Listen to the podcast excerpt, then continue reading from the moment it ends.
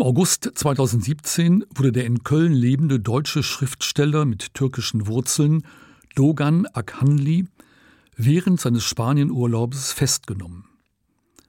Die Verhaftung erfolgte aufgrund eines Ersuchens der Türkei, das von Interpol an die spanische Polizei weitergeleitet wurde und in dem Dogan Akhanli terroristische Aktivitäten vorgeworfen wurden. Die Festnahme löste in den Medien und in politischen Kreisen große Empörung aus. Diesen Vorgang möchte ich zum Anlass nehmen, über Interpol und seine Befugnisse zu informieren. Zunächst mag erstaunen, dass Interpol keine internationale Organisation ist, die durch einen völkerrechtlichen Vertrag zwischen den Mitgliedstaaten gegründet und von den nationalen Parlamenten ratifiziert wurde. Die größte Polizeiorganisation der Welt ist juristisch nur ein Verein, eingetragen nach französischem Privatrecht und mit Sitz in Lyon. Dieser Verein heißt mit vollem Namen International Criminal Police Organization, ICPO. Ihm gehören 194 Mitgliedstaaten an. Im Interpol-Hauptquartier in Lyon arbeiten etwa 700 Personen unter der Leitung des Generalsekretärs, zurzeit Jürgen Stock, früherer Vizepräsident des deutschen Bundeskriminalamtes. Die Aufgabe von Interpol ist die umfassende Unterstützung aller kriminalpolizeilichen Behörden und anderer Einrichtungen, die zur Verhütung oder Bekämpfung von Verbrechen beitragen können, und dies unter Beachtung nationaler Gesetze und der Menschenrechte. Interpol hat insbesondere ein globales Informationssystem zu gewährleisten, Datenbanken für die Informationsverarbeitung bereitzustellen, die Mitgliedstaaten über gesuchte Personen zu benachrichtigen, technische Hilfe zu leisten und die Zusammenarbeit in Forschung und Ausbildung zu fördern. Der Haupttätigkeitsbereich von Interpol ist der Austausch von Informationen und Ersuchen. Hierbei dient die Zentrale als Koordinierungsstelle zwischen den nationalen Zentralbüros der Polizei, die in jedem Mitgliedstaat eingerichtet sind. Die Suchaufträge sind bei Interpol in sieben Kategorien aufgeteilt, die Notices genannt werden. Die bekannteste Kategorie ist die Red Notice, mit der ein Mitgliedstaat um Festnahme oder vorläufige Festnahme mit dem Ziel der Auslieferung ersucht. Eine solche Red Notice war auch das Ersuchen der türkischen Regierung im Falle des deutschen Schriftstellers Dogan Akhanli.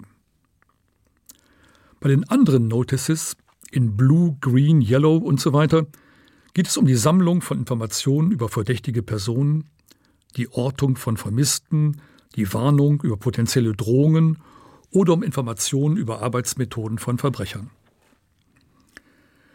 In diesem Zusammenhang muss auch mit zwei häufig vorkommenden Irrtümern über die Rolle von Interpol aufgeräumt werden. Es gibt keinen eigenen Interpol-Agenten, die die Verbrecher in fremden Ländern verfolgen oder selbstständig ermitteln können. Interpol hat keine eigenen Fahnder, sondern koordiniert nur die Zusammenarbeit nationaler Ermittler. Dies fordert der Grundsatz der nationalen Souveränität. Selbst wenn ausländische Polizeibeamte anreisen, um einen Häftling zur Auslieferung zu übernehmen, benötigen sie die Genehmigung des Gastlandes, wenn sie Waffen mitführen. Ein weiteres Missverständnis ist die Annahme, das Ersuchen eines Mitgliedstaates um Fahndung zur Festnahme sei ein internationaler Haftbefehl. Der Umgang mit einer Red Notice, also einem Ersuchen um Festnahme, bleibt aber jedem Land überlassen, es behält das volle Prüfungsrecht über die Berechtigung des Antrags. Allein aufgrund der Red Notices befinden sich zurzeit fast 50.000 Namen auf der Fahndungsliste von Interpol. Besonders in der Bekämpfung des Terrorismus ist in den letzten Jahren die Funktion von Interpol problematisch geworden. Was für den einen Staat Terroristen sind für einen anderen Freiheitskämpfer oder gar unbescholtene Bürger, die von ihrem Recht auf freie Meinungsäußerung Gebrauch machen. Der Begriff der terroristischen Straftat wird ständig missbraucht und zur Verfolgung politischer Gegner instrumentalisiert. Unter den 194 Mitgliedstaaten und Interpol sind zahlreiche autoritäre Regime, die bei Interpol versuchen, ihrer politischen Gegner wegen angeblicher krimineller Handlungen habhaft zu werden. So wurde zum Beispiel Interpol 2012 kritisiert, dass es entgegen seiner Statuten angeblich an der Auslieferung des religionskritischen Journalisten Hamza Kashgari an Saudi-Arabien beteiligt gewesen sei. Eine Red Notice, also ein Ersuchen um Festnahme mit dem Ziel der Auslieferung, unterliegt normalerweise einer doppelten Kontrolle, der von Interpol und der des ersuchten Landes. Zunächst ist Interpol nach den Statuten verpflichtet zu prüfen, ob es sich wirklich um eine Straftat handeln könnte. Nach Artikel 3 der Interpol-Statuten ist jede Beteiligung oder Mitwirkung in Fragen oder Angelegenheiten politischen, militärischen, religiösen oder rassischen Charakters der Organisation strengstens untersagt. Interpol hat es lange Zeit geschafft, sich aus politischen Vorgängen und Delikten herauszuhalten. Nach den Anschlägen vom 11. September 2001 ging das aber nicht mehr. Mehrere UN-Resolutionen, EU-Verordnungen und letztlich auch eine Resolution der Vollversammlung der Interpol-Länder forderten, dass gegen den Terror alle Nationen zusammenstehen müssten. Bis dahin war Terrorismus als politisches Delikt par excellence gänzlich ausgeklammert, Interpol lehnte alle Fahndungsersuchen ab. Seither können nun Personen auch dann Red Notices bekommen, wenn sie in einer terroristischen Vereinigung nur Mitglieder sein sollen, ohne eine Gewalttat begangen zu haben. So hat Interpol einen großen Teil seiner politischen Distanz aufgeben müssen.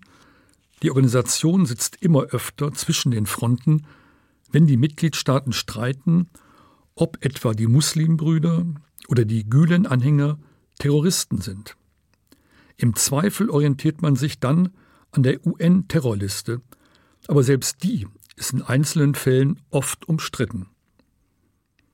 Im Fall des türkischstämmigen Deutschen Dogan Akhanli hätte bei Interpol statt einer Red Notice eine rote Alarmlampe angehen müssen, handelt es sich doch um einen deutschen Staatsbürger, der als Schriftsteller ein bekannter politischer Gegner des türkischen Regimes ist.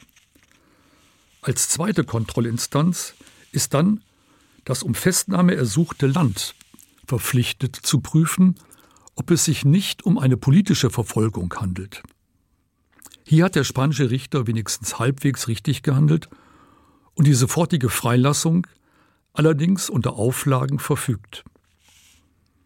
Es bleibt zu hoffen, dass Interpol in Zukunft sensibler auf Festnahmeersuchen der türkischen Regierung reagieren wird und zwischen Terroristen und politischen Gegnern zu unterscheiden weiß. Dat war den Johann Scho an der Rubrik europäischcht racht hin oder erklärt wat Freng Instanz Interpol ass an wéi eng Moier d'Organisation noch zur Verfügung huet.